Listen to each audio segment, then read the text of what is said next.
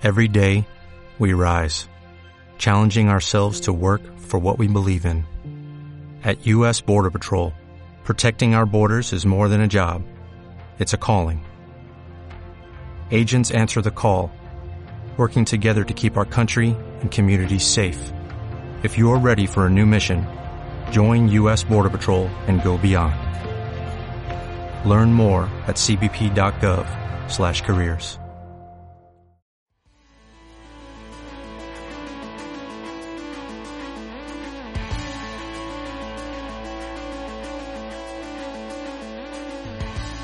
Buenas tardes y bienvenidos a un programa más del podcast de Entre, Umbra- Entre Umbrales.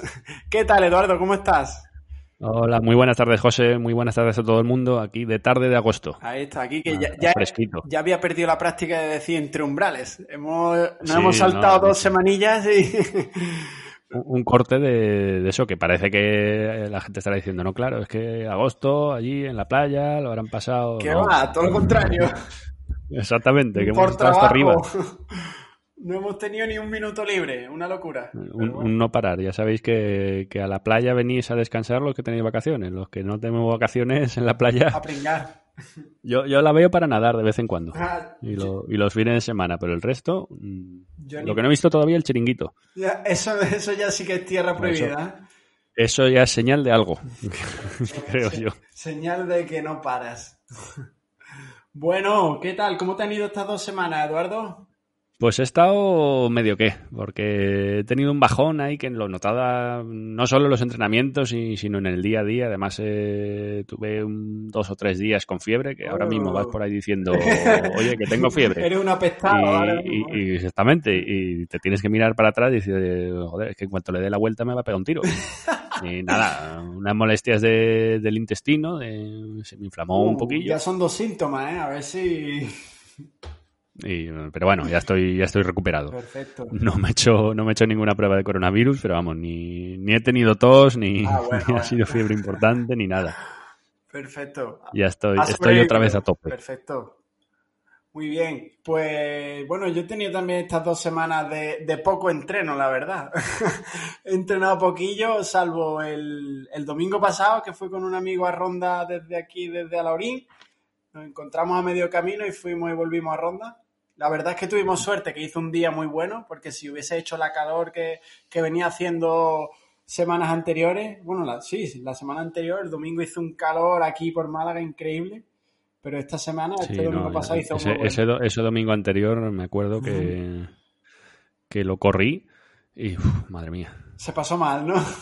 se pasó, se pa- yo eso que salí pronto por la mañana, pero, pero que va, hacía un calor horroroso, pero era- además era sensación de horno. Totalmente, porque venía el aire muy, muy calentito. Así que no apetecía mucho entrenar. Pero bueno, Pero bueno, que con, tú con el paseíto que te diste ya el otro día a Ronda, Sí. ya con eso tienes, Te- tienes para cubrir las dos semanas. sí, tengo, de hecho tengo moreno ciclista ya para todo el verano, porque se me ha quedado No, una porque- marca. Al final, al final te hiciste una gran fondo. eh. Efectivamente, sí, así, que te hiciste. así es, así es. Sí, no soy yo muy de estas rutas, pero mi amigo tenía ganas de ir a Ronda y digo, bueno, pues venga, ya, ya vinimos una vez de Granada aquí a Málaga, porque a él le gusta de vez en cuando hacer rutas así más aventureras, que tampoco es algo fuera de lo común. Luego hay gente que se hace todos los fines de semana 160, 100, pero para mí que no estoy acostumbrado, es, sí, es una gran fonda. Sí, no, hombre, totalmente. pero que al final, al final no es eso, no solo 160, sino los metros positivos. Sí, que, como he dicho antes, que eran 3.200. 3.500. 3.500, sí, 3.200 y algo salieron, creo. Así que, que si, si es más o menos llano, te metes 160 kilómetros y, y bueno, sí, son 160, pero, Mm. pero son cuatro horas y pico, pero cuando le metes metros positivos... Allí el llano lo, lo vimos poco, llegando a ronda y, y poco más. El resto todo para arriba, para abajo, para arriba, para abajo. Pero bueno, Y qué eh, poco dura el para abajo, ¿eh? ¿eh? Qué poco y dura. poco dura el sí, trabajo. sí, sí, la verdad es que dura poquillo. Pero bien, se hizo agradable. Además, llevamos tiempo sin vernos este amigo y yo, porque él vive en Madrid, así que teníamos muchas cosas de las que hablar. Entonces, fuimos entretenidos todo el rato. Menos a la vuelta, ya cuando veníamos tostadillos, que ella silencio, uno detrás de otro. así, sí, sí, sufrimiento. Y para arriba, para arriba, para arriba, ritmito y, y listo. Sí, eso, eso me recuerda cuando, cuando voy a ver la, la carrera de los 101. Sí, Que tú lo ves a todos al principio, una felicidad, Sí. una alegría, una sonrisa, y luego los pillas ya en el kilómetro 80 frito ya. no vea, aquello parece Semana Santa. en penitencia. No, no, todos en penitencia. Pues sí, pues sí. Eh, termino así un poquito, levanto los ojos y gracias, gracias. Gracias, gracias. pues sí, algo, algo parecido era. Pero bueno, bien, en definitiva, bien. Echamos un día muy, muy guay. A los que nos gustan las bicis se agradece ese tipo de ruta. Y, y bien. Y nada, pues si te parece, Eduardo, vamos empezando con el programilla Venga, de hoy. ¿Te animas a hablar de lo de Garmin? Venga, hoy, hoy el programa es eh, todo de Garmin. Todo Garmin. Eh, Full todo Garmin. lo- de lo bueno y de lo malo. que, que tampoco, oye, fíjate, llevamos ya tiempo sin, sin grabar, Mm. que todavía no habíamos comentado el tema del hackeo y demás. Mm. Pero bueno, eso lo, lo dejo para el final porque es de, de pregunta, viene por parte de pregunta de, de un oyente, Ajá. así que lo dejamos para, para, para el final. Pues dale caña a Empiezo las hablando con- actualizaciones. Sí, con la actualización que salió finales de la semana pasada, eh, que bueno, nada más eh, que, comple- que comentar el, de la actualización que, que ha lanzado Garmin para un par de modelos. eh, una actualización beta, eh, es decir, que no está para el canal, digamos, de, de usuario final, sino que es una, una beta que se puede instalar manualmente, pero la puede instalar cualquiera. Página tengo la forma de, actualizar si es que os interesa. Si no os interesa o no queréis toquetear mucho, pues esto al final terminará llegando al reloj pues dentro de una semana, de dos semanas o, cuando Garmin estime oportuno. Pero vamos, eh, siempre todo lo que hay en beta termina llegando. Entonces, eh, ¿por qué es destacable esta actualización? Porque hay muchos cambios a nivel de, interfaz de usuario. Eh, cambian, no en lo que es el menú principal, porque el menú principal sigue siendo igual, pues de- digamos que, que desliza de arriba abajo en las diferentes opciones, y los submenús y tal, lo que ha cambiado es eh, los menús contextuales, que son esos que, digamos, por ejemplo, eh, pues no sé, estás en, el, en un widget de, de frecuencia cardíaca y quieres entrar para, para ver cualquier opción, eh, le, presionas el botón de menú y ahí accedías a los menús. Eh, ahora ese menú ha cambiado, te, aparece desde el lado derecho. También ha cambiado, por ejemplo, la, la pantalla de final de actividad, eh, que lo mismo, antes te terminaba la actividad y te podías desplazar arriba o abajo para ver los distintos detalles. Ahora eh, lo que te aparece es un menú en el que puedes seleccionar pues las distintas eh, distintas opciones. Entonces hay muchos cambios de eso a nivel de interfaz. Eh, hay muchos widgets también que se han rediseñado, por ejemplo el de estrés, el del tiempo, eh, hay alguno el, el eh, ¿cómo te, cómo te diré? El del salida y puesta del sol. Entonces son, son varios eh, widgets, eh, han cambiado animaciones a la hora de, de entrar y salir de pantallas. eh, hay muchos, muchos cambios eh, pequeños que simplemente pues eh, lo que nos hace denotar es que evidentemente esto no es un trabajo que haga Garmin para, para el 245 y el 945 un año y pico después de haber salido a la venta y decir pues eh, les voy a cambiar el menú porque me apetece no, este, estos cambios vienen, vienen dados porque tiene que haber modelos de, de la serie Forerunner que tienen que estar a punto de salir. Eh, cosa que ya sabíamos, que se han retrasado por el, por el tema del coronavirus y demás, pero que ya esto lo que hace es marcar la, la fecha de salida. Entonces, eh, ¿cuándo? Pues probablemente en septiembre, eh, yo diría que la primera semana eh, sería cuando llegase por lo menos uno de los modelos que tenemos pendientes, que sería el, yo creo que el primero que van a presentar será el, el 655, que es el, la renovación del, del 645, que sería el tope de gama de reloj de, de carrera. Y, luego aparte nos quedarían los de los de trialdón, eh, serían el 745 y el 955. Eh, esos yo creo que los dejarán para un poquito más adelante porque tampoco tiene mucho sentido ahora por temas de que no hay carreras, no hay, no hay nada, pero bueno, ellos siempre nos pueden sorprender y llegar eh, primera semana de septiembre y decir, toma, ahí tienes tres modelos y esto es lo que presento. Entonces, otra. Esto en cuanto a interfaz de usuario. Esto es lo mismo para el 245 y el 945. Eh, los dos han recibido esas novedades. Eh, más de una persona me ha preguntado, oye, ¿y el Fenix 6 eh, o el tal o el cual lo va a recibir? Pues eh, de momento no, porque esto es un desarrollo de, eh, digamos, del equipo que diseña los Forerunner, que es distinto del equipo que diseña los Fenix. O sea, aunque parezca luego que, el, que la estructura de menús es la misma, que las opciones son las mismas, el equipo de desarrollo es distinto en, en ambos casos. Entonces, En el futuro, pues probablemente, pero igual que hay funciones de, los Fenix que no están en los Forerunner, como puede ser, por ejemplo, la, gestión de la batería que tienen los Fenix 6, eso tampoco ha llegado al, al 945. Sí que llegaron eh, algunas cosas de, menús en cuanto a widgets y demás. Entonces, probablemente sí que llegue al, al Fenix 6 o, o modelos más, eh, digamos, de los actuales. Eh, yo diría que para otoño o finales de año es posible que, eso se vea. Eh, al menos en cuanto a interfaz de usuario. Mm, porque después otro de los cambios que, incluye el 945 es que recibe el, el modo de, de ANT Plus FEC, que es para control de rodillo inteligente, que es una, una opción muy interesante porque de momento eh, solamente lo podíamos eh, controlar los rodillos inteligentes pues a través de un ciclo computador, bien de Garmin, bien de Wahoo de cualquier otra, otra marca que cumpla con el protocolo FC o bien con aplicaciones tipo Swift, tipo pues eh, Trainer Road o Sufferfest o cualquiera de las muchas que hay. Entonces, eh, Garmin lo que ha incluido es el, el perfil FEC para Land Plus y en el perfil de deporte de, ciclismo indoor eh, pues eh, nos, aparece, nos, aparece, una opción que, que incluye las, eh, las, mismas posibilidades de, de entrenamiento que, que, tendríamos en un Garmin Edge. Eh, es decir, pues podemos hacer un... Lo tengo, lo tengo aquí apuntado, es, son eh, seis, seis opciones. Entonces, eh, podemos hacer un recorrido libre, que simplemente, pues, eh, oye, me pongo a pedalear y, voy viendo en el reloj, puedo ir cambiando.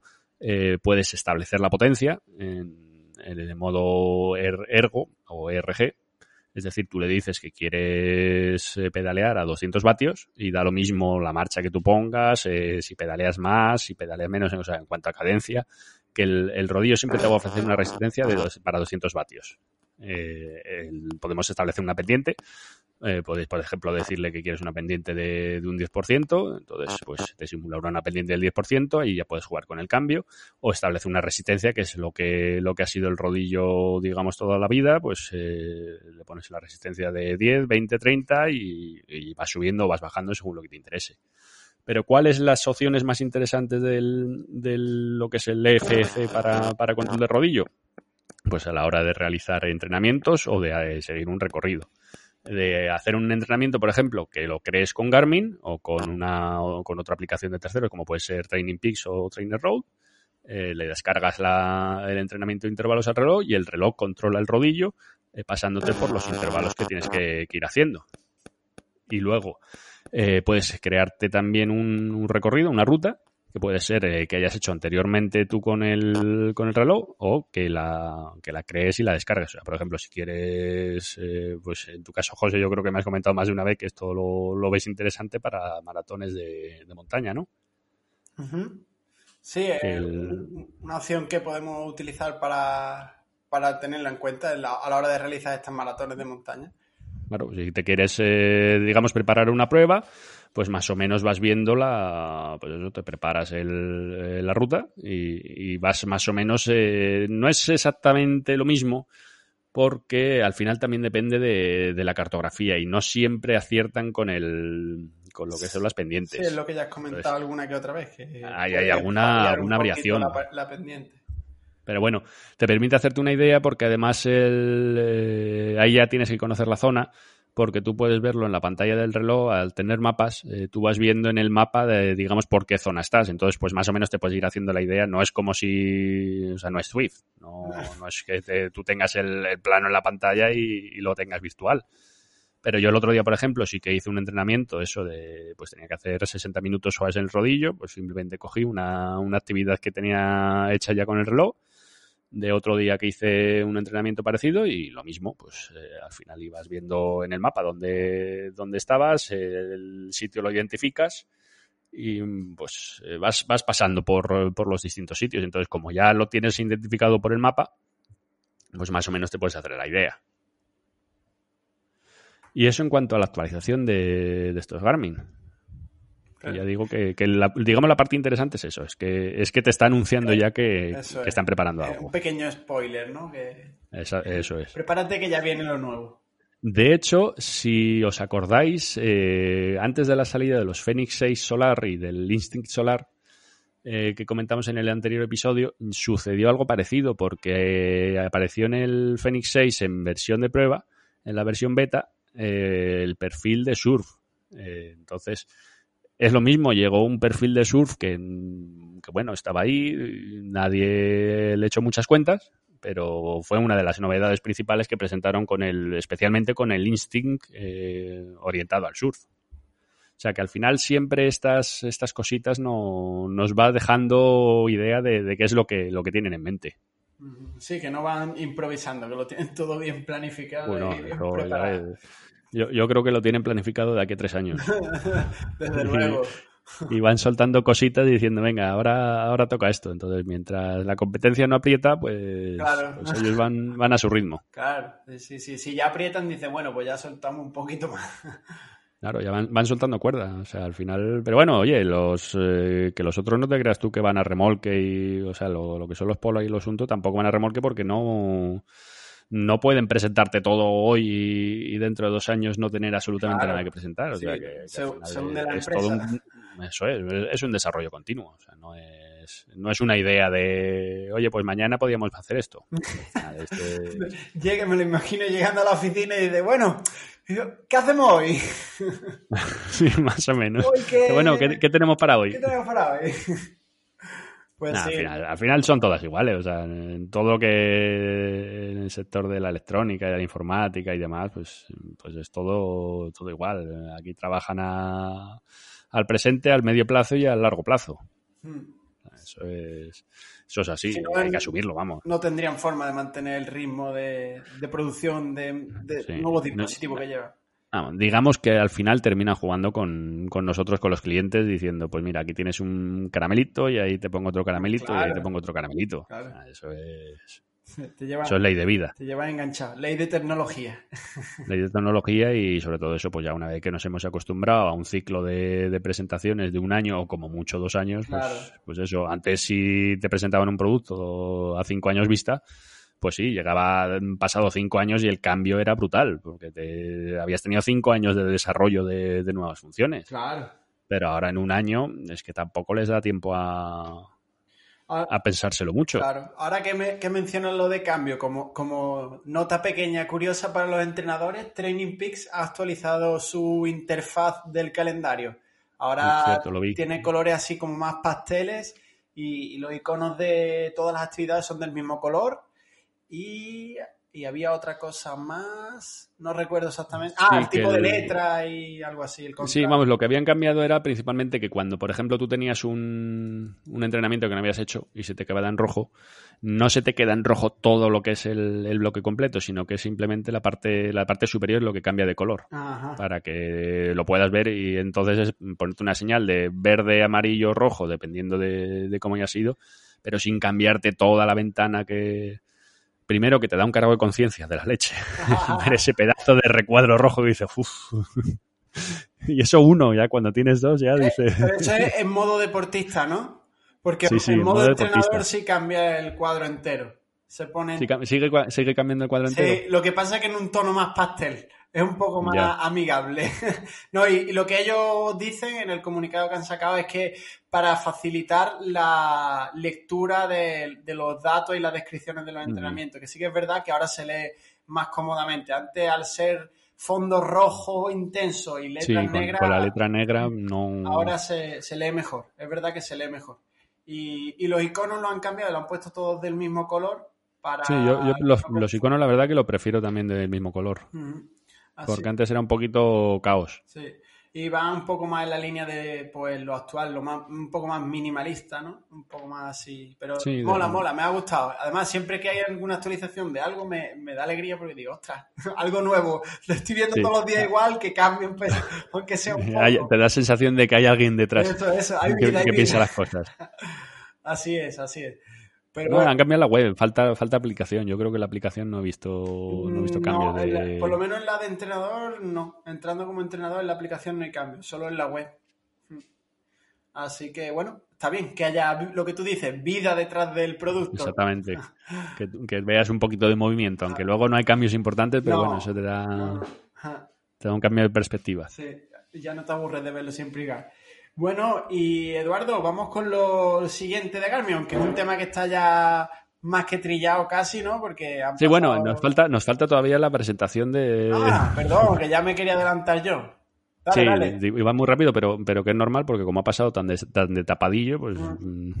sigue de tapadillo, que, que, Garmin tiene un reloj nuevo. Uno más. Otro. Eh, otro más. Eh, que de hecho es que ni, ni lo han presentado. Ah.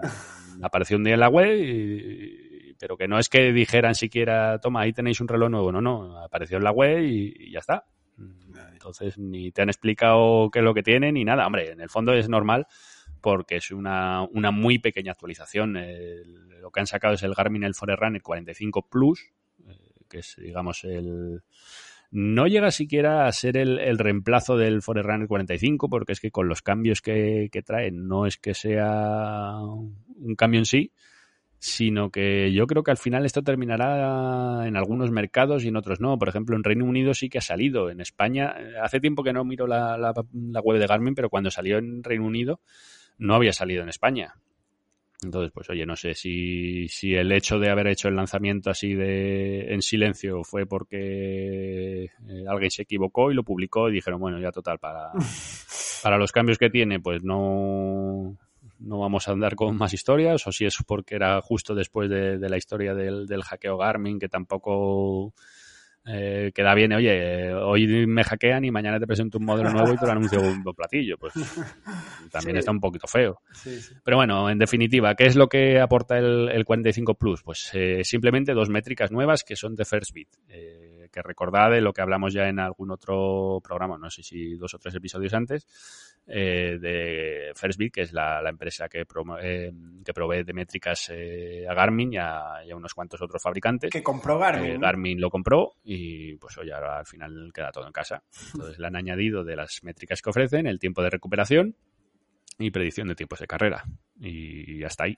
Ese es el, el, cambio que han hecho con el, con el modelo Plus.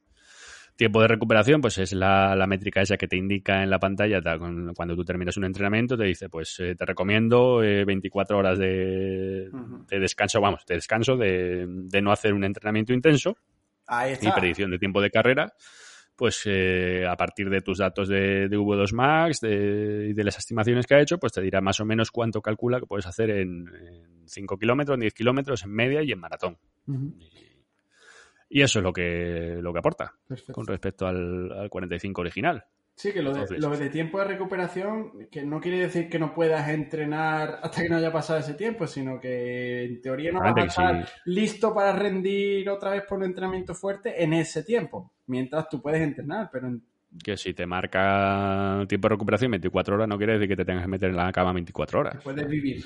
Exactamente. Y puedes entrenar. claro. Si hoy haces un entrenamiento de serie y te dice 30, 30 horas, pues oye, mañana, mañana cuando hayan pasado a lo mejor 16 horas desde el entrenamiento y todavía te queden horas por delante, pues no te hagas un entrenamiento de series, pero puedes salir a un entreno en zona 2 o puedes hacer vicio, puedes hacer otra cosa. Claro, claro. Y eso en cuanto al, 45 Plus, que, es que es, poquita cosa. Perfecto, pues... No, da más de sí el pobre. Tampoco tiene mucho, ¿no? Que, decir. No, es un, es un reloj simple, pero, pero bueno, oye, para el que no necesita grandes cosas y quiere un, reloj sencillo, es una muy buena opción. Entonces, eh, si sirve por lo menos para bajar el precio del original, que la única pega que tenía es que, digamos, el precio cuando salió al mercado eran 199, ahora ya ha ido bajando, eh, pero en 199 era un precio un poquito alto. Eh, si hace que el nuevo modelo que se sitúe en ese mismo precio de 199 y que de facto baje en el 45, por ejemplo, a 149, 159, pues ya es un movimiento interesante, o sea, ya es algo que, merece la pena en ese rango de precios. Perfecto, pues un reloj más para utilizar. estos relojes no permiten eh, descargar entrenamientos de Training Peak. Sí, el, 45 sí. Ah, el 45 sí. El, 45 fue el primero de la gama baja que sí que ah, permitió el, la descarga de entrenamientos. Además de, eso, de, pues, o de los que te crees en Garmin Cone o los de Training Peaks, por ejemplo, pues también te da acceso a la plataforma aquella que hablamos el último episodio de Garmin Coach. Ajá que te hacía los entrenamientos inteligentes. Eh, digamos que es su principal, eh, su principal baza. Vale, sí, estoy viendo aquí en internet y es el redondito, sí, yo lo había confundido con el otro cuadradito. Eso es, ese era el 35. Eso es. Ese era... Tenía una ventaja que era muchísimo más sencillo, ah. entonces pues, eh, pues gente que no le apetece ni configurar nada, ni ver nada, ni lo único que quieren ver es ritmo, distancia y tiempo, mm, por eso, de hecho, Garmin lo sigue vendiendo, porque es que el, para el tipo de cliente que busca simplemente eso, hmm. pues sigue siendo un, reloj perfecto. Porque oye, si a ti lo único que te interesa es eso mm, y no necesitas más, pues es lo más barato que hay en la gama de Garmin. Así es. Pues mira, curiosamente he puesto Garmin 45 Plus y a que no sabes dónde he terminado. ¿Dónde has terminado? En tu, página web. es que estaba aquí leyendo tan tranquilo y veo arriba el logo de la zapatilla y digo, ostras, pero si esta es la web de correr una maratón. es que es que viene sin, hacer la tarea. Hay que ver. hay que ver, hay Pero bueno, me ha llevado donde me tenía que llevar, a tu página web. Ahí Así que bien, Para, para, que digan que Google no, no entiende. Google sabe quién manda aquí. bueno, Eduardo, seguimos. ¿Qué más tienes tú por ahí? Pues venga, vamos a, hemos hablado de lo bueno de Garmin y ahora vamos a hablar de lo malo. Eh, en respuesta a la pregunta que nos hacía Carlos, eh, que nos decía que ya se había perdido con todo lo que había estado pasando con la historia de Garmin y demás, y, quería saber cómo estaba el tema de, Garmin y sobre todo si hay algo que temer por los datos que tenemos nosotros en la plataforma de, Garmin. Que es, una muy buena pregunta porque ahí al final sí, eh, se quedó Garmin sin servicio, pues unos días pero no hay que olvidar que en, la plataforma de Garmin no solo están los datos de, entrenamiento, sino que hay muchos datos de salud, eh, luego hay datos de tarjetas de crédito en cuanto a Garmin Pay, y eso hablando de lo que es deporte, porque no olvidemos que Garmin hace deporte y hace muchas otras cosas más, como instrumentos de, navegación aérea, de marítima, de, o sea que al final digamos que el deporte es, es lo menos peligroso y que, y que temas de, de navegación de, de aviones y, navegación con barco. Un poco más pues, complicado. Eh, no sé exactamente cómo afectó el, el hackeo y la falta de, de poder mm, sincronizar, porque en definitiva tampoco ni tengo avión ni tengo barco. no... tú no, yo tengo uno aquí. Sí, tienes, tienes el avión, el avión en el puerto y el, y el barco en tu casa. Pues no, no tengo, no tengo nada de eso. No, yo, no sé, no sé exactamente qué, digamos, a nivel de, sincronización, porque evidentemente, pues eh, lo que son eh, ubicaciones de, GPS, pues eso no necesita, no, necesita conexión. Pero bueno, luego, por ejemplo, en deporte también eh, no hay que olvidar que está la, solución de, Garmin InReach, que es lo que también hablamos aquí en, pues no sé si fue hace dos episodios, en el episodio 9 que era la, comunicación por vía satélite, mm, que eso digamos que lo dejó, pues si tenía cuatro patas, lo dejaría con dos, porque sí que hubo cosas que, que lo dejaron a mitad de, a mitad de camino.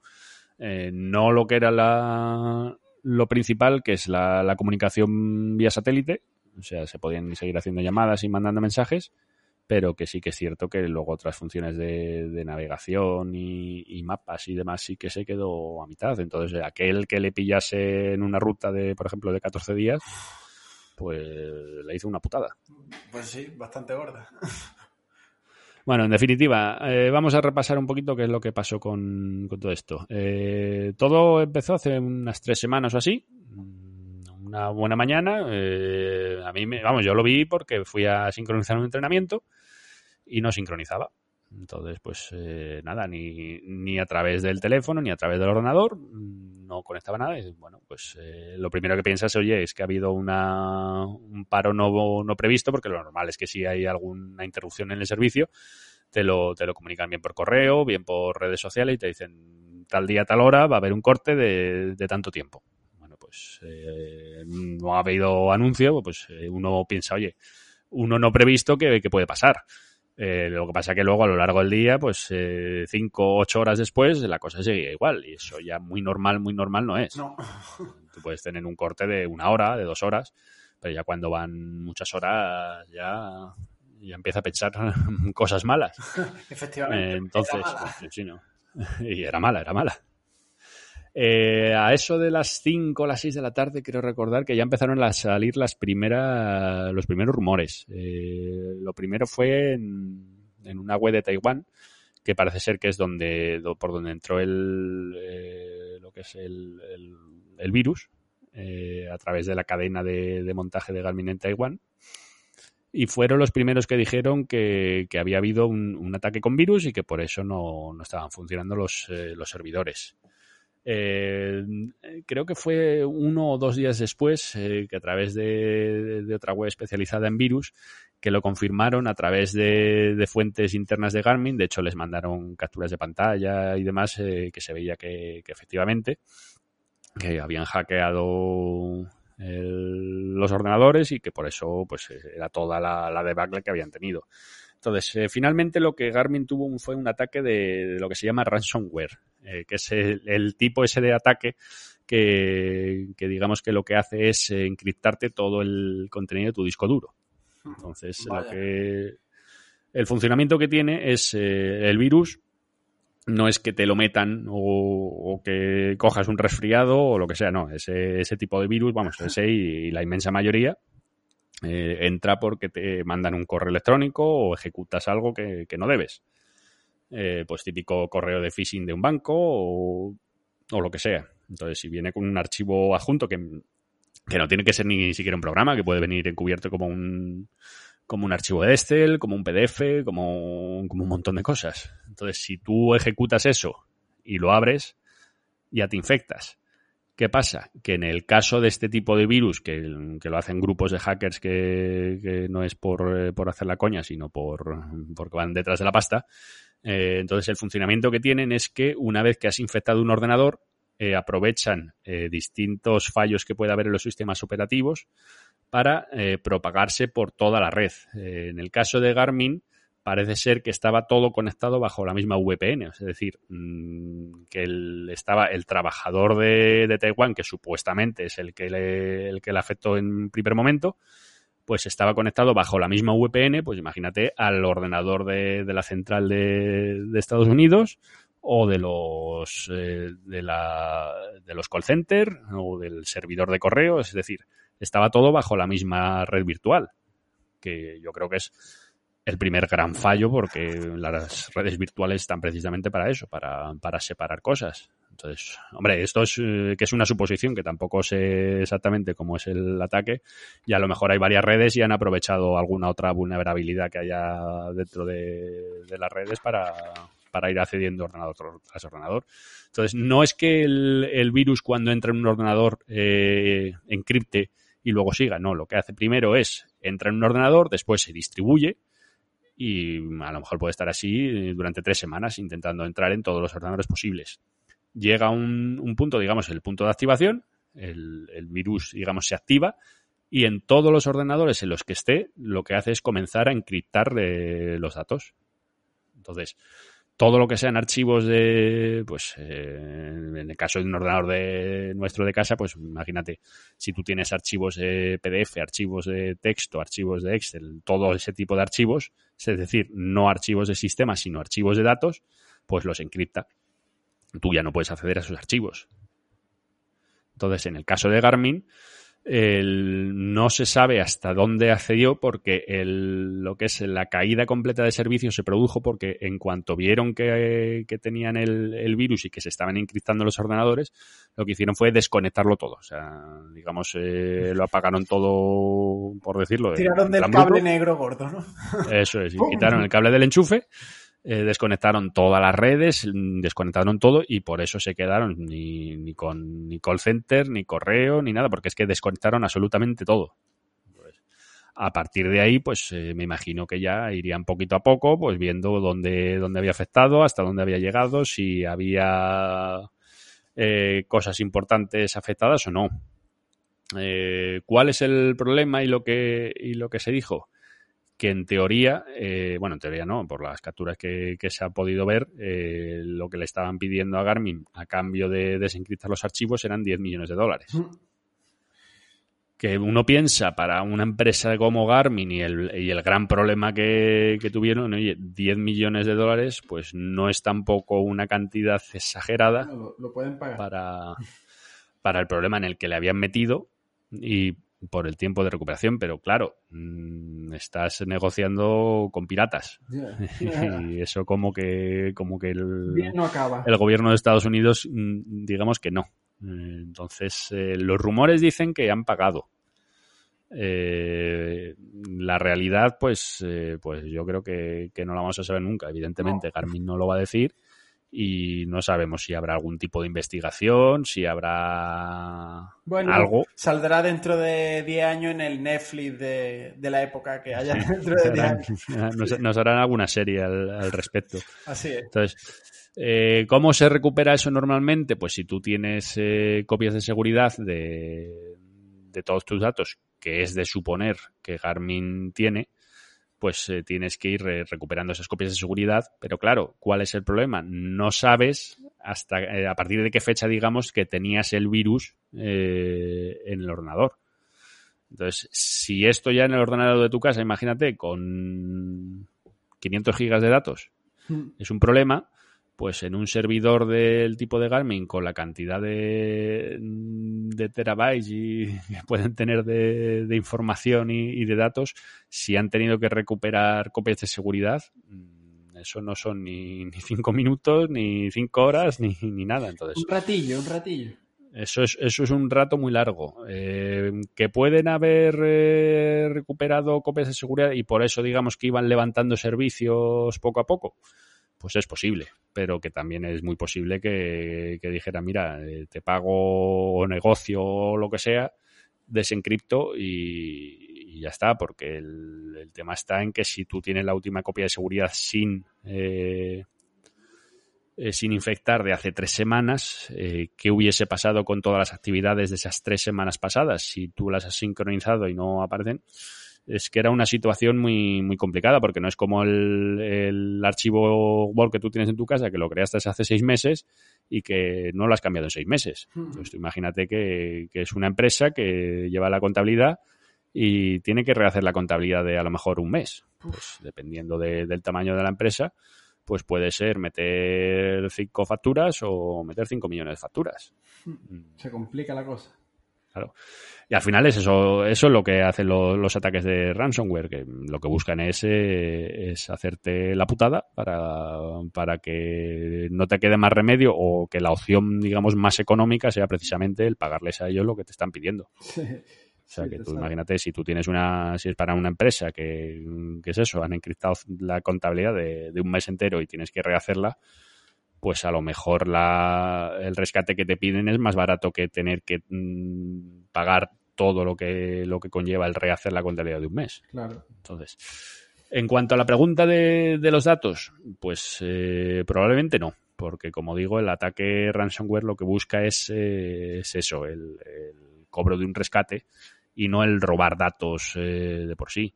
Entonces, de ahí, pues probablemente lo más lo que más miedo pueda dar es, es decir, los datos de las tarjetas de crédito de Garmin Pay. Mm, pero lo primero es que entiendo que lo más lógico es que estén encriptados, o sea, que no sea simplemente acceder y que te encuentres un archivo de texto con 10 millones de, tarjetas de crédito. robar 10 millones de tarjetas. O sea, entiendo que esos datos estarán encriptados y que no es que no es de acceso directo. Y, segundo, pues, eh, pues si hubiese habido algún, si Garmin hubiese detectado algún robo de datos, lo tendrían que haber comunicado por ley, eh, por la ley de protección de datos de europea, eh, hubiesen tenido que comunicarlo a sus clientes en 72 horas. No ha habido comunicación de ningún tipo, por lo cual no, no ha habido robo de datos porque de hecho, en caso de haber habido robo de datos y no se hubiese comunicado, pues yo creo que la multa a la que se exponen es bastante peor que, el impacto que pueda tener el, el hecho de comunicarte, no, mira, es que te han robado tus entrenamientos. Claro, sí. Así que le sale más y nada, eso, eso es todo lo que, lo que tuvimos. A día de hoy ya todo funciona bien. Eh, si te metes en la página del estado de servidores de Garmin, están ya todos en verde. Y es de suponer que, a lo mejor han, reparado la, han separado las redes VPN o, han hecho algo, o ya le han explicado a todo el mundo que lo de abrir archivos adjuntos en los correos, que, que eso no se hace. Eso no, eso es caca, eso no porque, se hace. Porque al final es eso, todo esto empieza con, con un error humano. Claro. Esto es el COVID eh, informático. Exactamente. Yo me imagino que, si ya han encontrado al que, digamos, al, paciente cero. Pobrecillo. Pues, eh, pues, lo habrán puesto en el paredón, lo han, lo han ejecutado y. En Garmin por lo menos ya no trabaja, seguro. Ya han pasado, ya han pasado al siguiente, porque la que les ha liado ha sido, ha sido, ha sido pequeña. Sí, sí, sí.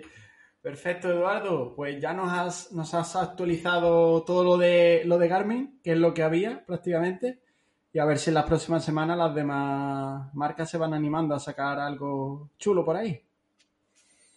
Pues ya no, no sé lo que, lo que queda. Polar eh, al final está ya más que al día, lo tiene todo bastante renovado. Mm, quizás a lo mejor final de año piensan en, en alguna renovación para los Vantage. Yo creo que ya final de año cumplen, cumplen dos años. O sea, ya es un ciclo, un ciclo interesante como para cambiar. Y Sunto, como es una incógnita, nunca sabemos. a ver si hay alguna sorpresa. Hacia dónde va o de dónde viene, pues, pues no sabemos. Pues guay. Pues cerramos capítulo tecnológico por aquí y si te parece vamos abriendo el apartado de entrenamiento con algunas de las preguntas que tenemos aquí en, en, cola.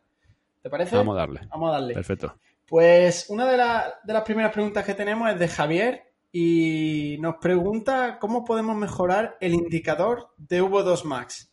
Es algo de lo que hemos ido hablando ya un poco durante los programas anteriores y hoy vamos a abordar un poquito más en profundidad. Y nos comenta que en su caso particular, si no es que son con series de más de un kilómetro, donde empieza a trabajar en anaeróbico, me es imposible.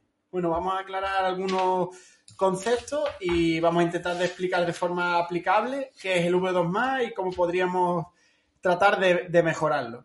Bueno, él nos indica el indicador de V2 Max que al final en el mundo del entrenamiento y, de la fisiología se le suele llamar hito fisiológico. Hitos fisiológicos son esos puntos donde se produce un cambio significativo en el funcionamiento del organismo. El V2 Max va a ser, como su propio nombre ya nos indica, la máxima capacidad que tiene nuestro organismo para captar ese eh, oxígeno, transportarlo hasta la fibra muscular y utilizarlo para producir energía. No debemos olvidar que los seres humanos somos seres eh, aeróbicos y que necesitamos energía para poder, energía, perdón, eh, oxígeno para poder producir energía y, vivir. ¿vale? Cuanto mayor sea nuestra capacidad de aportar este oxígeno a nuestro organismo y, de utilizarlo, mayor será nuestra capacidad de rendimiento. Por eso este V2 Max es el hito fisiológico que más se ha estudiado y que más se ha tenido en cuenta desde siempre para determinar el rendimiento. Aunque ya veremos que no es el único que lo determina, que hay muchas otras cosas que lo pueden condicionar. Pero al ser deportes de resistencia aeróbica, el V2 Max es como el máximo exponente de, este tipo de resistencia.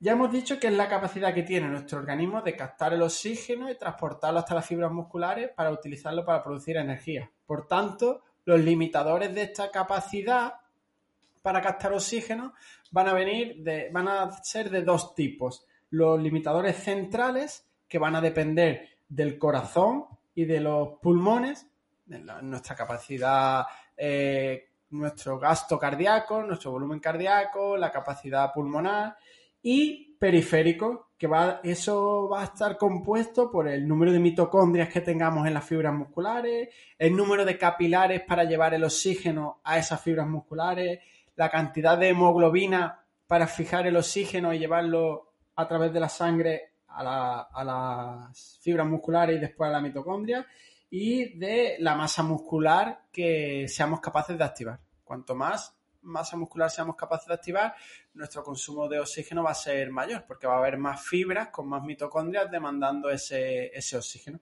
Entonces, uno de es, en ausencia de enfermedad, uno de los mayores limitantes de, de, la capacidad para utilizar este oxígeno es el número de mitocondrias que tengamos disponible y la eficiencia de estas para oxidar este oxígeno que le estamos aportando. Es decir, si no tenemos ninguna dificultad en las vías respiratorias para introducir el aire, como por ejemplo pudiera ser una desviación del tabique que limite un poco el flujo de entrada de aire, o algún tipo de, enfermedad a nivel pulmonar que dificulte el intercambio de gases de oxígeno y CO2 con, la, con el sistema vascular, o nuestro corazón no tenga ninguna alguna patología, si no hay ninguno de esos limitantes, el limitante principal va a depender de nuestras mitocondrias, que son como los hornos, tradicionalmente se le llaman los hornos, donde se queman los ácidos grasos y se produce esa energía para poder seguir eh, avanzando. Entonces, si estas mitocondrias no tenemos una buena cantidad de ellas o las que tenemos, su eficiencia es baja, no vamos a poder eh, rendir tanto porque la capacidad de consumir oxígeno va a ser menor.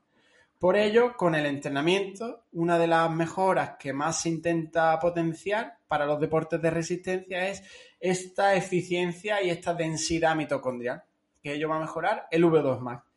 Este V2 Max, por desgracia, viene muy determinado genéticamente y podemos, en teoría, mejorarlo entre un 0 o sea, no mejorarlo y un 50%.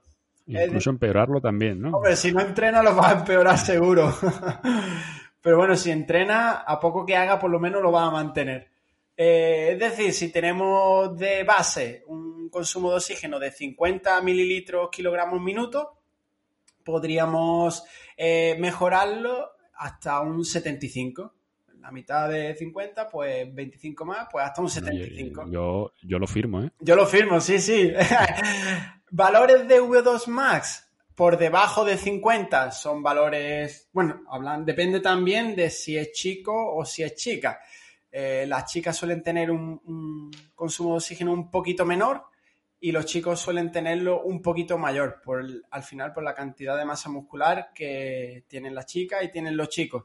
No quiere decir que una chica no pueda llegar a tener más que un chico, pues eh, probablemente si el chico entrena normal o poco y la chica entrena bastante, seguramente tenga un consumo de oxígeno mayor. Pero bueno, a lo que íbamos, genéticamente puede, bueno, viene muy determinado. Eh, la edad también es un condicionante de este máximo consumo de oxígeno. A mayor edad, este consumo de oxígeno eh, va bajando. Obviamente, este consumo de oxígeno va subiendo, subiendo, subiendo, subiendo y en torno a los 25, 30, 20, 25, 30 años llega a su máximo y a partir de ahí pues va a depender de lo que entrenemos, de lo que hagamos y de lo que nos cuidemos. Va, va a mantenerse o decaer menos o va a decaer más. El punto, eh, hablando de la edad, el punto crítico que parece que es donde el V2 más, más se puede estimular es en torno a la pubertad. En torno a los 15 años aproximadamente es el punto donde más se puede estimular este eh, incremento del consumo de oxígeno. Y lo bueno es que si, si lo trabajamos en torno a esas edades, cuanto más lo mejores, más alto lo vas a tener ya para el resto de tu vida. Aunque dejes de entrenar, como ya has generado esas adaptaciones, pues ya te las quedas para siempre. Obviamente, si dejas de entrenarlo, bajará, será mejor que si, eh, serán valores mejores que si no lo hubieras entrenado, pero puede bajar mucho hasta el de una persona sedentaria. Y si lo entrenas, pues lo vas a mantener mucho más alto que alguien que no hubiese tenido ese entrenamiento en torno a la pubertad de, del V2 Max. ¿Vale? También en los primeros años de entrenamiento de alguien que pasa de ser sedentario a hacer actividad física, a entrenar, es donde más lo va a conseguir mejorar. Entonces, si estás empezando, es una buena idea empezar por este hito fisiológico, por intentar mejorar tu V2 más en la medida de lo posible. Además, la composición corporal va a depender, el, V2 más va a depender de esta composición corporal, porque si os fijáis, hemos dicho mililitros de consumo de oxígeno por kilogramo de peso corporal partido minuto. Entonces, cuanto menos pese y mayor sea tu consumo de oxígeno, mayor, mejor va a ser esta relación. Es decir, más oxígeno para menos masa muscular, por lo tanto, tu rendimiento va a poder ser mayor. También depende de la masa muscular que impliquemos en la actividad, como ya hemos dicho antes, a mayor masa muscular, mayor va a ser este consumo de oxígeno y también va a depender de nuestro nivel de rendimiento, personas de mayor rendimiento van a tener un mayor consumo de oxígeno y de la intensidad a la que se desarrolle nuestro deporte. No es lo mismo alguien que corra un 800 a alguien que corra un 5000, a alguien que corra una maratón o, o alguien que haga un sprint, un triatlón sprint o haga un triatlón Ironman. Cuanto mayor sea la duración de la prueba, las intensidades de la misma van a ser más bajas, porque si no, no puedes aguantar toda la, todo el tiempo que tienes que realizar para completar la prueba. Por tanto, el V2 Max, por norma general, va a ser menor en ese tipo de, de deportista en comparación con uno que entrene o que compita en distancias más cortas. No quiere decir que, por ejemplo, Kilian Jornet tiene un consumo de oxígeno brutal y hace distancias largas, hace maratones, ultramaratones y tiene un consumo de oxígeno súper alto, porque ya hemos dicho que uno de los principales determinantes del rendimiento en los deportes de resistencia, porque de él va a depender la capacidad de ir aportando oxígeno para oxidar grasas. Es lo que has comentado al principio, pues en el caso de, de Kilian, pues es, es que nació con ellos. Nació con ellos, efectivamente. Tuvo suerte, eligió bien a sus padres. Y eligió bien el, deporte al que practicar. También, también. Así es. al final, yo supongo que es también lo que pasa con, todos los noruegos que se dedican a, esquí de fondo. Pues, eh, pues lo mismo que al final destacan y los vemos porque porque han elegido el deporte ese. claro, han nacido con unas capacidades, han elegido ese deporte. Además, como curiosidad, eh, en el esquí de fondo se implican las piernas y los brazos. Por tanto, la cantidad de masa muscular que estás moviendo es mayor. Por tanto, tu consumo de oxígeno tiene que ser mayor porque tienes que mandar oxígeno a más grupos musculares. Por eso se puede explicar un poco también por qué los esquiadores de este tipo de, de disciplinas tienen ese consumo de oxígeno tan alto y son noruegos porque allí nieve todo el año. Aquí en Andalucía no hay nieve todo el año. Aquí no, aquí no solemos esquiar mucho. No, aquí la bici, la bici, correr, ese tipo de cosas sí, triatlón, pero la nieve un poco menos. Bueno, esto es un, sido un repasillo de qué es el V2 Max y qué factores lo, lo condicionan. Y ahora vamos a ver cómo podemos medirlo y vamos a ver cómo podemos mejorarlo una vez que lo hayamos medido. Los propios Garmin imagino que también lo, algún Polar o Asunto, ahí Eduardo eh, nos lo, lo indica, ¿no? Te lo, te lo, indican. En Polar, por ejemplo, le llaman el Running Index, eh, pues por llamarlo, digamos, a su manera. Eh, y luego en el caso de, de Asunto también hay, hay, modelos que tienen la misma métrica de, de First como hemos hablado, hemos hablado anteriormente, que también tiene la estimación de, de, V2 Max. Perfecto. Pues ahí ya tenemos una herramienta para medirlo, que la verdad es que no van nada mal, suelen afinar bastante bien y imagino que con el paso del tiempo cada vez eh, afinarán mucho más. Yo en mi caso hice una prueba de esfuerzo y, el, dato de la prueba de esfuerzo y el de Garmin eran el mismo. Así que en mi, muestra ha funcionado. En, tu muestra hiciste la prueba de esfuerzo sufriendo para nada. Eh, me la podía haber ahorrado. Bueno, ya aproveché. Y como tenía el electro también, pues me sirvió para descartar patología. Así que bueno, por esa parte, bien. Más, eh, ya hemos dicho una de las formas para determinar ese consumo de oxígeno, con los dispositivos Garmin, Polar, Polar Sunto, y la segunda, una prueba de esfuerzo con análisis de gases, donde midan qué cantidad de oxígeno estamos captando y qué CO2 estamos produciendo. En este tipo de prueba de esfuerzo se suele determinar que hemos llegado a nuestro consumo máximo de oxígeno cuando tu RPE, es decir, tu percepción de esfuerzo, llega a un 10 sobre 10, o sea, al punto ya donde peta en la prueba de esfuerzo, ahí sería tu consumo máximo de oxígeno. O bien, cuando se da una meseta, la gráfica de consumo de oxígeno va subiendo y llega un punto en el que, si nos imaginamos una gráfica, va subiendo, subiendo la línea y llega un punto en el que se estanca y se aplana. En ese punto estaría nuestro máximo consumo de oxígeno. Eso se asocia con una intensidad, ya sea en velocidad de kilómetros por hora si lo hacemos en cinta o en vatios si lo hacemos eh, en bici y ya tendríamos nuestra BAM o nuestra PAM, es decir, velocidad aeróbica máxima o potencia aeróbica máxima, que es el valor que luego vamos a utilizar para entrenar, porque luego cuando entrenemos, que yo sepa, nadie tiene presupuesto para llevar un analizador de gases en todo momento entrenando y tampoco es que sea cómodo entrenar todos los días con una máscara ahí puesta. Un remolque en la bici. así que es complicado. Entonces, lo que se hace es asociar unos vatios o unas velocidades a un consumo de oxígeno y en base a eso, pues empezamos a entrenarlo. Si no tenemos prueba de esfuerzo y no tenemos Garmin, pues ya nos quedaría tirar de papel y boli y mediante fórmulas que ahora podemos dejar en la, en la descripción del programa, tratar de, estimar este V2 La verdad es que no son del todo muy precisas y hoy en día todo el mundo tiene un Garmin, así que un Garmin Polar o Sunto, la marca que sea. Podéis fiaros más de, esa estimación que os hacen los dispositivos que de la, que de la fórmula esta que vamos a dejar las notas del programa. Sí, yo, en general me quedaría con eso. Hombre, evidentemente la prueba de, gases es, la prueba de gases. esa es la más ahí, fiable. Ahí no estás estimando nada, o sea, estás midiendo. Efectivamente. O sea, el valor que te da ahí es el valor real. Luego tenemos lo que hace los relojes o los ciclocomputadores, que es una estimación partiendo de, distintos datos, eh, te compara con tablas con otra, otra gente que tiene esos mismos datos y esa gente tiene un V2 más de tanto, pues Efectivamente. es el mismo. Exacto, así es. Y bueno, a raíz de eso hay otro tipo de software que utilizamos los entrenadores, que como por ejemplo VKO5, que es, digamos, una, un derivante ¿no? de, Training Peaks, deriva de Training Peaks y es de los mismos creadores, ¿no? Y, lo que hace también, pues, lo que ha dicho Eduardo. Tienen una base de datos y en base a tus valores, pues estiman que tienes un VO2 más determinado. Y la verdad es que también funciona bastante bien. En la prueba de esfuerzo, pues casi que también lo clavó igual que, igual que Garmin. Así que la verdad es que cada vez van saliendo, gracias al Big Data y a, estas grandes cantidades de datos y a, la evolución de la tecnología, mecanismos más fáciles para conocer tu VO2 Max.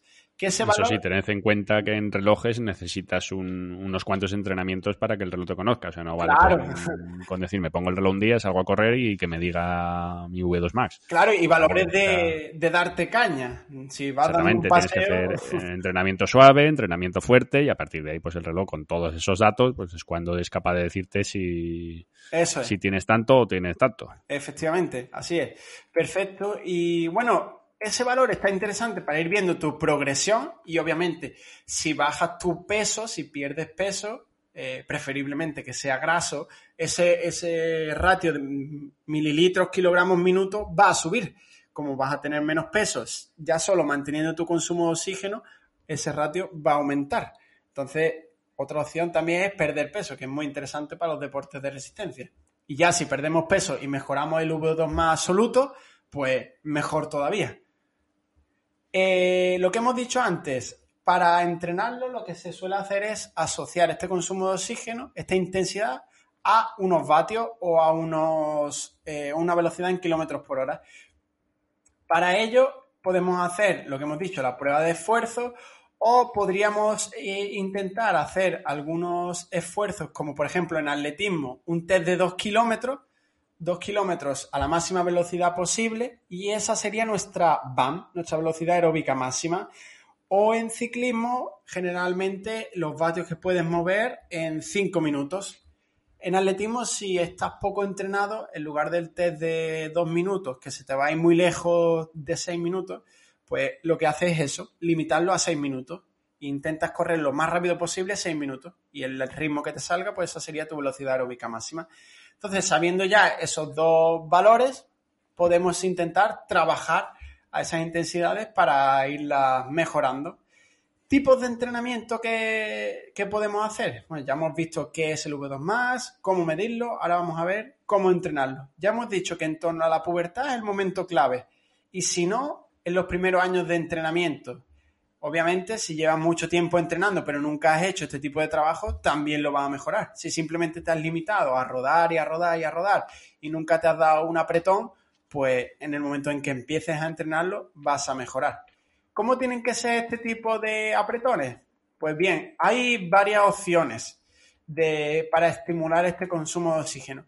La que generalmente mejor, eh, mejores resultados da son intervalos entre 3, 5 minutos y con una recuperación pues similar, entre 3 y 5 minutos. ¿A qué intensidad? Tenemos que intentar llegar al 90-95% de nuestro consumo de oxígeno o en el caso de que tengamos la PAM o la PAM, pues al 90-95% de estas intensidades. Si has calculado tus zonas de entrenamiento, como ya dijimos en programas anteriores, con tu umbral, pues estos intervalos tendrían que estar entre el 110 y el 120% de tu FTP, de tu umbral. Y ahí podrías saber qué intensidad. ¿Y cuántas repeticiones? Bueno, pues en, el entrenamiento en total, dependiendo de tu nivel de forma, debes de intentar acumular uno entre 15, 20 minutos a estas intensidades. Con eso sería estímulo más o menos suficiente, dependiendo de tu nivel, para mejorar el V2 eh, lo que nos comentaba Javier de, entre, de serie de más de un kilómetro, pues dependiendo de la velocidad a la que haga este kilómetro, pues puede venir a ser estos cuatro minutos que comentábamos. Si corres por debajo de cuatro el kilómetro, pues alargando un poquito más, pues ya te llega a esos cuatro minutos. O si corres a cuatro el kilómetro, pues con un kilómetro, pues ya estaría rondando esas duraciones. A partir de ahí podemos hacer repeticiones más largas, donde la intensidad sería un poco menor, estaría en torno al 90% del V2 más o al 102, 110 del FTP, serían repeticiones de 6 minutos, incluso hasta 15. Más de 15 minutos ya no sería intensidad suficiente para estimular el V2 max. Mínimo tiene que ser en torno a 3 minutos, máximo 15 minutos. Pero bueno, en torno a 4 o 5 es donde se da el punto donde mayor se da este estímulo, por la intensidad a la que la realizamos. Pues cuanto más alargue la repetición, menos intensidad pueden mantener, que al final va a ser la clave para estimular el V2 max. Una intensidad alta sostenida durante un tiempo suficiente para que se sature eh, nuestro corazón, nuestros eh, pulmones, nuestro sistema de transporte de oxígeno y se vea obligado a mejorar. Entonces hemos dicho de en torno a 4 minutos, luego también series eh, repeticiones más largas de entre 6 y 10 minutos y también tenemos la opción de hacer intervalos más cortos de, de 2 minutos, por ejemplo. En este caso, si la recuperación es activa, es decir, no puedo hacer el intervalo y pararme, porque si no, nuestras pulsaciones caerían mucho. Y, no podríamos mantener la intensidad o el estímulo suficiente para mejorar. Por tanto, haríamos los dos minutos a mucha intensidad, entre el 120 y 125% de nuestro umbral, y mantendríamos una recuperación por lo menos al 50 al 60% del FTP. Es decir, hago eh, mi, mi, vuelta a la pista o mis dos vueltas a la pista corriendo fuerte y la recuperación la hago trotando para mantener al corazón bombeando sangre para que cuando empiece la próxima repetición esté en un consumo de oxígeno un poquito más alto y, y llegue rápidamente eh, a, estimular ese consumo de oxígeno. Porque si paro, mi corazón va latiendo cada vez más despacito, entonces la, cinética del consumo de oxígeno vuelve a bajar. Y mientras luego vuelve a subir, si son solo dos minutos, no da tiempo a llegar a, que ese consumo de oxígeno llegue a su máximo. Pasa como con las pulsaciones. Si tuve una gráfica de pulsaciones, no sube de forma súbita, no sube del tirón. Es decir, que va subiendo poco a poco, poco a poco, poco a poco, hasta que llega a las pulsaciones que tú quieres. Entonces, con el consumo de oxígeno pasa igual. Y una última opción, una cuarta opción que tendríamos sería intervalos más cortos todavía. Serían entrenamientos intermitentes de unos 30 segunditos, 30 fuerte, 30 suave, 30 fuerte, 30 suave, 30 fuerte, 30 suave pero igual, en esos 30 suaves no paro, me mantengo activo para que no decaiga eh, ese consumo de oxígeno. Y este tipo de entrenamientos llegan a producir estímulos por eh, deriva de la frecuencia cardíaca, es decir, el pulso no llega a bajar lo suficiente y cada vez en la repetición intensa lo vamos empujando un poco para arriba, empujando, empujando, empujando, empujando, empujando, hasta llegar a saturar ese consumo de oxígeno. Es una opción que es interesante porque también a gente que nunca haya hecho trabajos de alta intensidad le va a permitir romper ese techo, digamos, esa barrera de, nunca haber, haber pegado un sprint, por ejemplo, y va a tener muchos beneficios tanto a nivel tanto de consumo de oxígeno como de capacidad neuromuscular, de desarrollar velocidad con esas fibras que tenía un poquito dormidas. Así que esas serían cuatro opciones que tenemos para estimular eh, el VO2 Por resumir, a grosso modo, tienen que ser intervalos de entre 3 minutos hasta 15 minutos. Tienen que estar en torno al 90-95% o al 100% de tu VO2 max, que viene a ser entre el 105 y el 125% de tu FTP por si tienes calculada la zona eh, en esos rangos. Y el total del tiempo que pases a esas intensidades en la sesión puede estar en torno a 10, 25 minutos, más o menos, entre 15, 25, más o menos en ese rango. Así que bueno, yo creo que hemos hecho un repasito bastante bueno de cómo entrenar el V2 Max y luego en las notas del programa podemos dejar algunos, algunos de estos datos que hemos ido soltando aquí hablando tan rápido. Sí, para que estén a mano. Efectivamente. Y bueno, vamos por la segunda pregunta, que ya hemos pasado de la orilla y, no vamos a alargarnos demasiado. Nos pregunta Ricardo, eh, dice, una pregunta rápida. Diferencia entre calorías y kilojulio y qué medidas usar. Bueno, entiendo que esta pregunta eh, va orientada a la parte de entrenamiento y no a la de nutrición. Así que la vamos a tomar como, por la por las ramas del entrenamiento, aunque hablaremos un poco de la nutrición, pero muy poco, que no es mi, campo y no quiero entrometerme donde no me llaman. Kilocalorías y kilojulio al final son eh, una forma de cuantificar la energía usada durante el entrenamiento. Las kilocalorías vienen eh, a referir una energía calórica en forma de calor y los kilojulios una energía mecánica medida a través del potenciómetro. Por eso, para realizar esta medición, solo la podríamos hacer en ciclismo o en carrera a pie si tenemos un estimador de potencia, como puede ser un Street o un Run Script. Pero generalmente donde más presente está es en ciclismo y de hecho se está empezando a utilizar mucho para prescribir entrenamientos de resistencia a la fatiga. Es decir, meter un intervalo fuerte después de haber gastado X kilojulios, 1000, 1500 kilojulios, 2000 kilojulios, dependiendo de la duración media que tengan nuestras competiciones o de las demandas que se den en nuestras competiciones. Eh, a grosso modo, bueno, a grosso modo, una kilocaloría equivale a 4,184 kilojulios. Entonces, podríamos pensar, ostras, pues si yo sé las calorías que he gastado, las multiplico por 4, 18 eh, eh, kilojulios y ya tengo los kilojulios que he gastado en el entrenamiento. Pero esto no es del todo así. ¿Por qué? Porque nuestro cuerpo es eficiente solo entre el 18 y el 22%. ¿Qué quiere decir esto? Que de todas las calorías que consumimos para producir energía, tan solo en torno al 18 o 22% van hacia el pedal para producir eh, potencia y producir movimiento, para que la biela gire. Entonces, ¿dónde está el resto de esa energía que hemos consumido? Pues se disipa en forma de calor. Por eso cuando entrenamos nuestra temperatura corporal tiende a subir. De toda esa energía que hemos gastado, solo el 18 o 22% se dedica a producir movimiento, a producir que a hacer que la biela gire.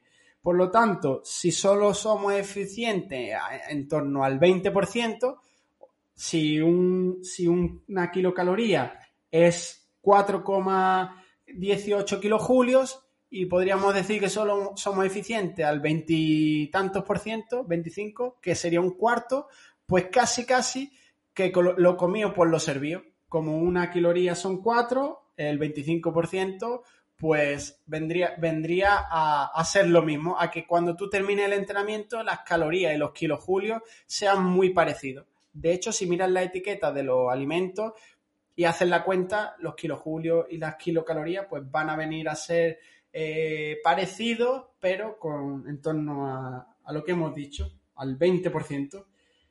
Luego, un, un julio viene a ser un vatio por segundo. Es decir, si yo en un segundo doy mil vatios, pues he producido mil julios, ¿vale? y como, y como no son julios, son kilojulios, eh, para conocer los kilojulios que he gastado en total de una, en una sesión, debería saber mi potencia media, multiplicarla por los segundos de la sesión y dividirlo por mil. Y ya tendría eh, los kilojulios totales de la sesión. Así que, ¿qué es más interesante? ¿Conocer los kilojulios o las kilocalorías? Pues al final son un valor que va a ser muy parecido. Para la nutrición igual te es más fácil o más cómodo cuantificar los kilojulios para luego traducirlo en ingesta calórica. Y para un entrenamiento, para lo que hemos dicho, para resistencia a la fatiga, pues te pone en tu pantallita del Garmin, del Polar, del Sunto, el valor de kilojulios gastados y cuando lleguen los kilojulios que tu entrenador ha estimado oportuno, pues metes el intervalo que, que has diseñado para ti o que tú mismo has diseñado. Así que, bueno, eso sería principalmente la diferencia entre kilojulios y kilocalorías. Son dos formas de medir energía usada durante Son dos cosas distintas. Ajá. Y nada, se pueden utilizar las dos, son compatibles y no son diferentes. Solo que para medir kilojulios necesitas un potenciómetro que mida la, la, energía mecánica aplicada. Para calorías con un pulsómetro, pues te lo puede estimar. En base a fórmulas que ellos tienen, pues te lo estima. Pues listo, Eduardo, por mi parte, eso era todo lo que teníamos. Pues nada, eso, eso es todo. Hasta aquí hemos llegado por hoy, ¿no? Ahora y diez. en este programa veraniego. Programa especial de agosto. Esperemos no tardar dos semanas en volver a escucharnos, pero a ver, a ver qué tal se desarrolla lo que queda de verano. Nada, yo creo que, que antes volveremos seguro. Sí, antes estaremos por aquí. Así que nada, como siempre, si tenéis cualquier duda, a través de la página web de Eduardo de Correr una Maratón tenéis el formulario para hacernos llegar eh, las preguntas, también a través de las notas de, bueno, los comentarios de, del programa en iBooks, no, en iBooks, en, en iBooks, en iBooks, en, en iTunes, en Spotify, aunque en Spotify no se puede dejar comentarios. No, en Spotify no. de momento, me imagino que cambiarán. En iTunes sí. En iTunes sí. Así que nada, y si no, a través de nuestras redes sociales, de Eduardo, Eduardo tiene Facebook, Instagram y Twitter, y yo principalmente utilizo Instagram como, ahora he cambiado el nombre, ahora es arroba jose.m eh, barra baja plaza. Creo recordar. Así que nada, pero los que, los que ya te siguiesen de antes ya el mismo. siguen teniendo el mismo sitio. No tiene, no tiene pérdida. Pues nada, y nada, recordad que si, tenéis preguntas, pues en correrunamaratón.com barra podcast, allí las podéis mandar. Perfecto. Y si conocéis a alguien que quiera mejorar su V2 Max, que quiera saber las actualizaciones de Garmin o diferencia entre kilojulio y kilocalorías, pues compartirle el programa por WhatsApp, por correo, por Facebook, por donde queráis, para que, que les podamos ayudar. Ahí está. Eso es. Perfecto. Pues nos vemos en la próxima. Nada más. Nos vemos en la próxima. Hasta luego. Adiós.